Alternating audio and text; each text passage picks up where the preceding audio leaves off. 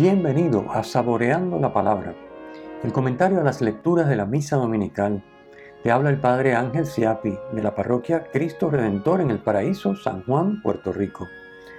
Recuerda que en la descripción están las citas bíblicas de las lecturas, el enlace al guion de la lección divina, el enlace a los apuntes del comentario y la dirección de la página web de la parroquia Cristo Redentor.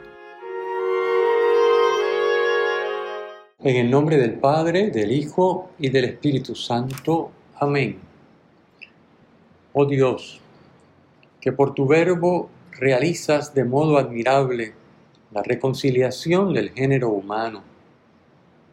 Haz que el pueblo cristiano se apresure, con fe gozosa y entrega diligente, a celebrar las próximas fiestas pascuales por nuestro Señor Jesucristo, tu Hijo, que vive y reina contigo en la unidad del Espíritu Santo y es Dios, por los siglos de los siglos. Amén. Cuarto domingo de Cuaresma, ciclo C.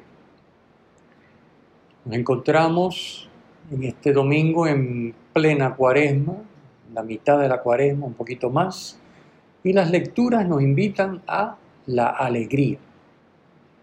Diríamos que es una pausa en el esfuerzo del camino cuaresmal hacia la Pascua.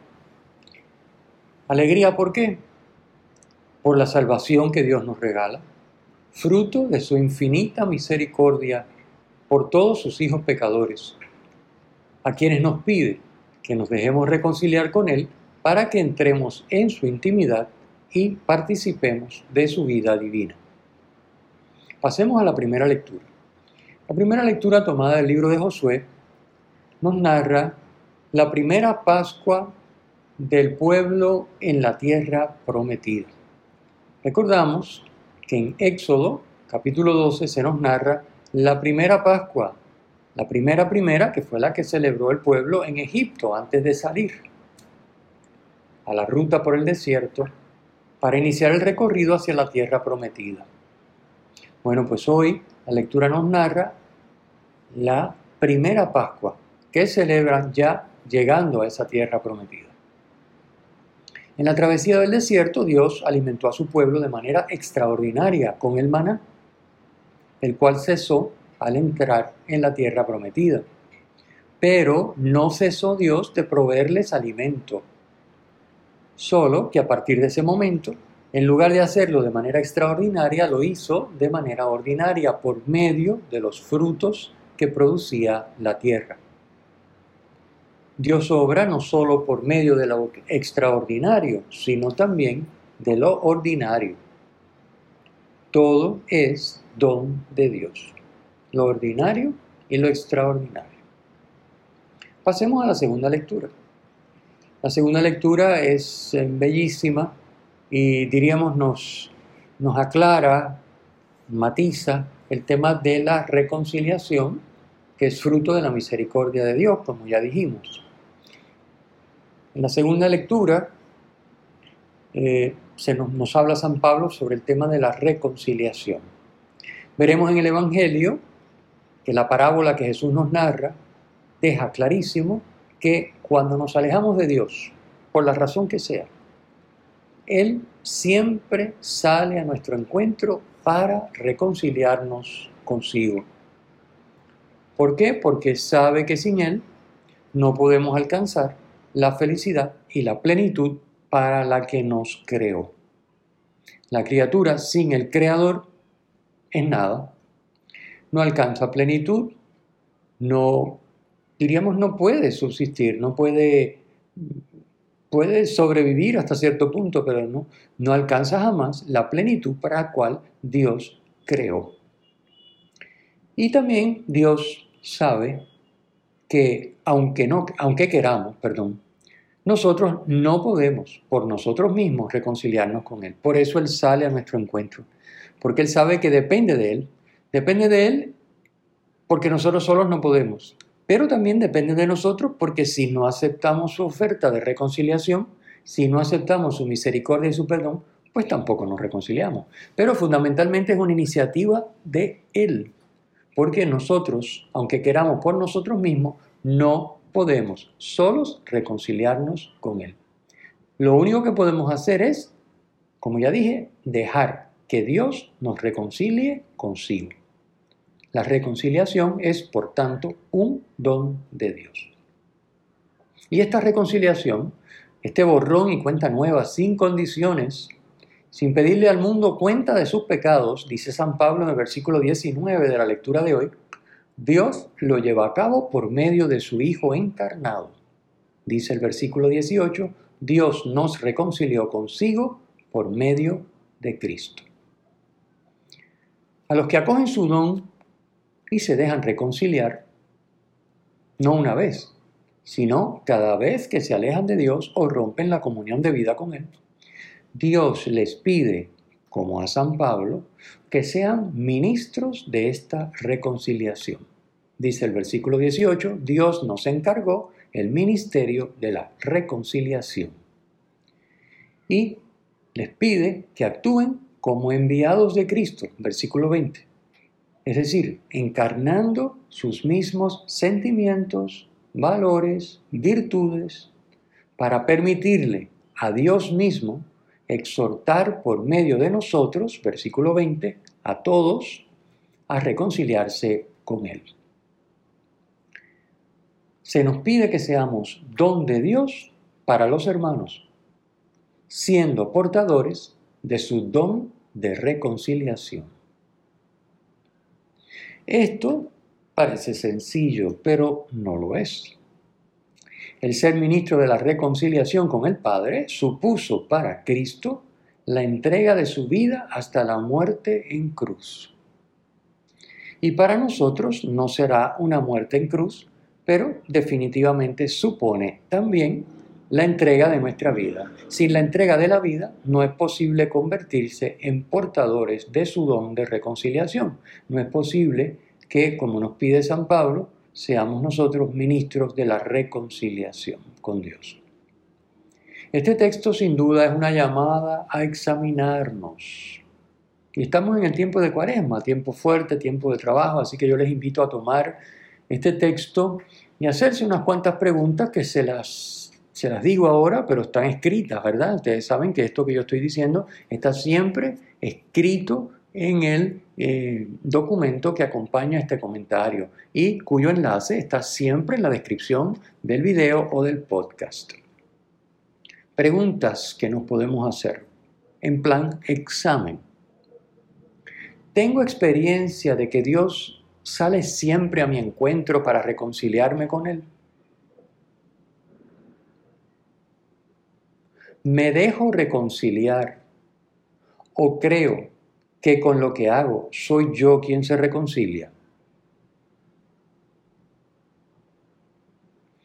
¿Es la reconciliación con Dios para mí un don o una conquista? Vivo en cada misa el acto penitencial como momento de reconciliación con Dios. ¿Con qué frecuencia acudo al sacramento de la reconciliación? ¿Cómo estoy entregando día a día mi vida para ser ministro de la reconciliación? Pasemos al Evangelio.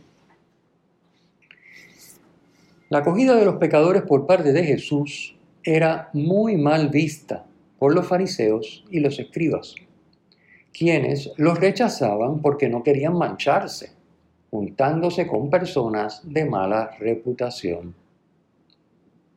Jesús, en cambio, les anuncia la misericordia de Dios y les exhorta a reconciliarse con Él, perdonándoles y devolviéndoles a la comunión con Dios.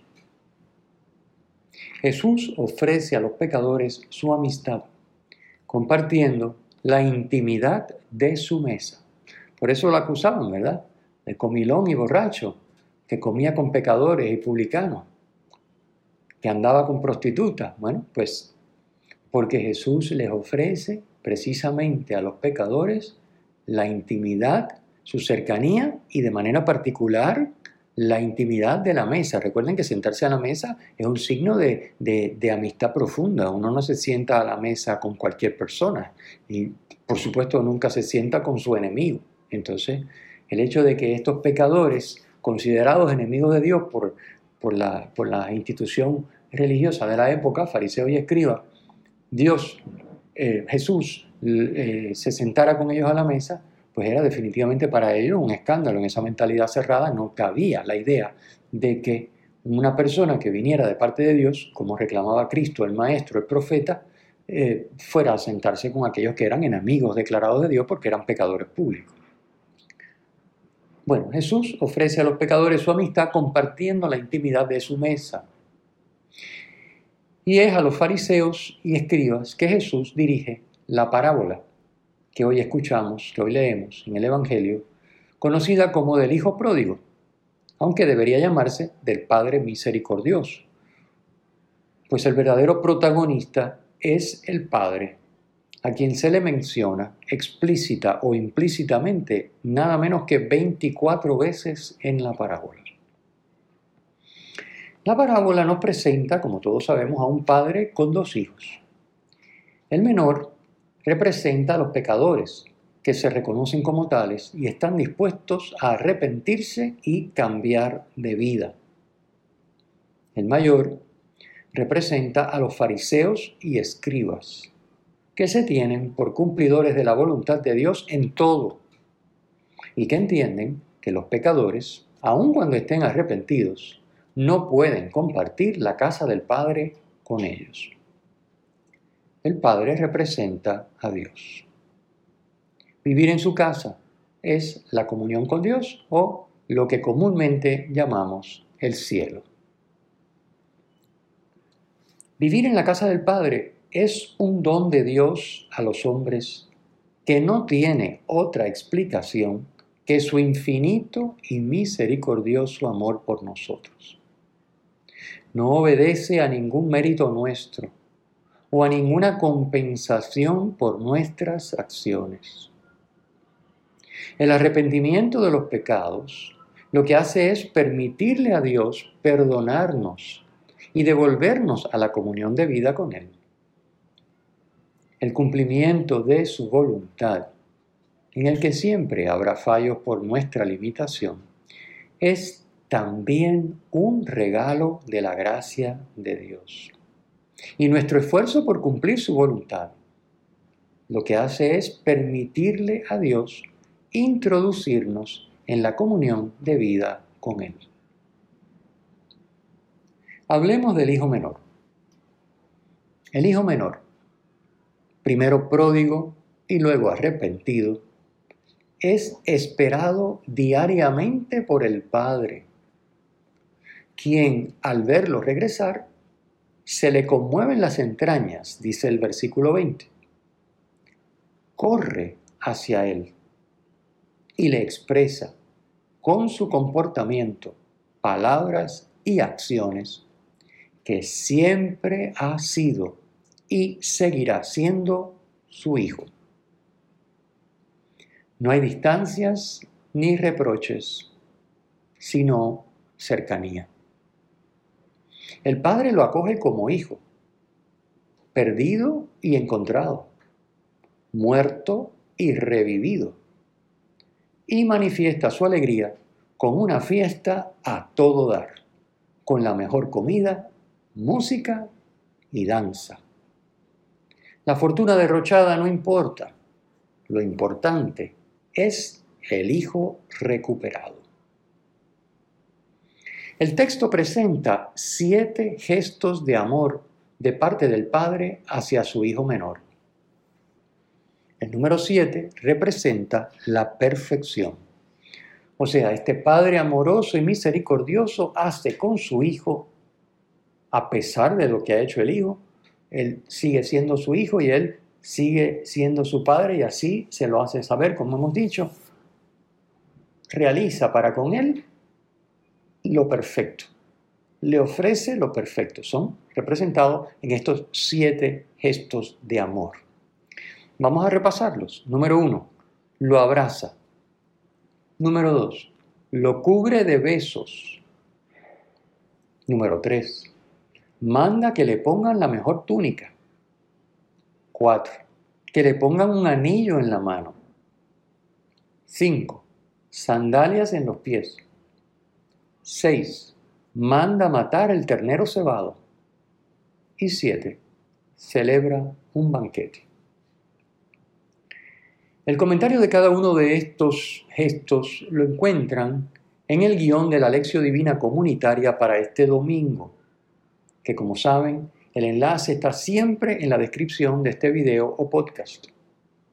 Les invito a aprovechar ese guion de lección divina para su oración personal o comunitaria, según sea el caso.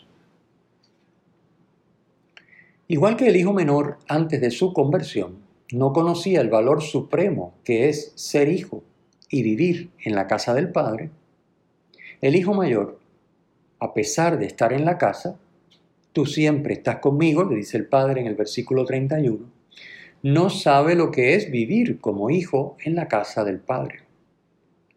Vivir como hijo supone dejarse amar por el Padre, dejar que el Padre nos dé todo, todo lo mío es tuyo, le dice el Padre en el versículo 31.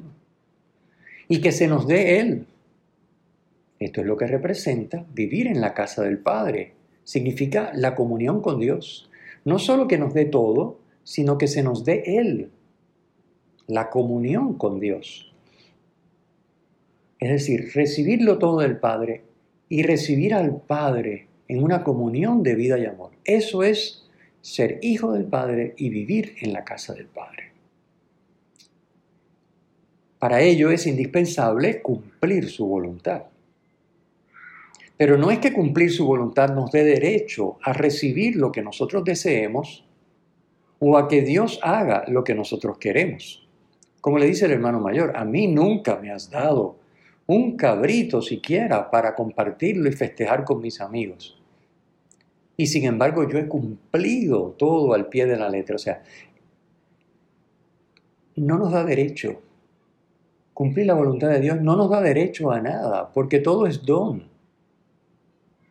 Esto es bien importante entenderlo, porque si no seguiremos pensando como el hermano mayor y seguiremos luchando con el Padre sin querer entrar de lleno en la casa. Entonces esto, esta parábola es bien importante para todos nosotros ya sea que seamos el hermano menor o que seamos el hermano mayor. Pero el hermano mayor es más difícil de entender, el, menor es muy fácil, ¿verdad? Eh, acabó, hizo lo que le dio la gana, derrochó lo que Dios le había dado y después vino arrepentido y fue acogido. Pero el, el mayor, uno le cuesta más trabajo porque hasta cierto punto también nosotros podemos decir, oye, pero ven acá, ¿y cómo le van a dar a este lo mismo que a mí? Si yo he sido un cumplidor y este ha sido un loco de la vida. Bueno, porque los dos son hijos y basta que estemos arrepentidos. Es más, el hijo mayor no tiene lo que el padre le quiere dar. Y esto es bien importante entenderlo. El hijo mayor no tiene lo que el padre le quiere dar. Igual que el hijo menor tampoco lo tenía porque lo recibió y lo votó. Y tuvo que volver donde el padre para que se lo diera nuevamente, que es su estatus de hijo en la casa del padre. Recibirlo todo de Dios como don y recibir a Dios como don en la comunión de vida y amor con Él. Entonces este hermano, eh, el hijo mayor, pues sí está en la casa, pero no vive como hijo. Cumple la voluntad, pero doy para que me den. Es decir, cumplo, pero ¿cómo es posible que si yo cumplo, a mí tú no me complazcas? Tú no hagas lo que yo te pido, ni siquiera un cabrito para compartirlo con mis amigos. ¿eh? Ahí se refleja, ¿verdad? Ahí queda el retrato de esta mentalidad de cumplimiento y de esta mentalidad de doy para que me den. Con Dios no funciona eso porque Dios es gratuidad. Todo es don. Todo lo que nos da es don, para lo cual hay caminos ordinarios y extraordinarios, ¿verdad? Hay dones que son obviamente pues un regalo que Dios nos pone en la mano, pero todo lo que somos y tenemos Dios nos lo ha puesto en la mano, normalmente por medios ordinarios, como comentábamos al hablar de la primera lectura. Así que eh, cumplir la voluntad de Dios no nos da derecho a recibir lo que nosotros queremos, ni a que Dios haga lo que nosotros queremos. No se trata de dar para que Él nos dé. La relación con Dios no es un intercambio entre iguales, sino pura gratuidad de parte del que es todo y puede todo por sí mismo hacia quienes no somos nada ni podemos nada sin Él. En la parábola, el hijo mayor se niega a entrar en la casa del padre, en la comunión con Dios, como ya explicamos, eso es lo que significa la casa, porque considera injusto el proceder misericordioso de su padre hacia su hermano menor. No se da cuenta de que el padre lo está tratando a él con la misma misericordia que a su hijo menor, que a su hermano. Está tratando de que se abra a la verdad, de que entienda cómo son las cosas, de que reconozca el valor supremo de ser hijo recibirlo todo del Padre y vivir en la comunión de vida y amor con Él, es decir, vivir en la casa. Está tratando de que entre en esa casa y participe del banquete, porque el banquete es el signo de la vida en comunión con Dios. El Padre hace con su Hijo mayor lo que éste no está dispuesto a hacer con su hermano. Finalmente, les invito a meditar como conclusión de este comentario en qué nos parecemos tú y yo al hijo menor y en qué nos parecemos al hijo mayor. Pero sobre todo, mirémonos en el espejo del Padre Misericordioso ya que ser como Él es la meta de nuestro camino de conversión. El Señor esté con ustedes y con tu espíritu la bendición de Dios Todopoderoso, Padre, Hijo y Espíritu Santo, descienda sobre ustedes y les acompañe siempre. Amén. Si te ha gustado, usa el enlace para compartirlo con tus amigos.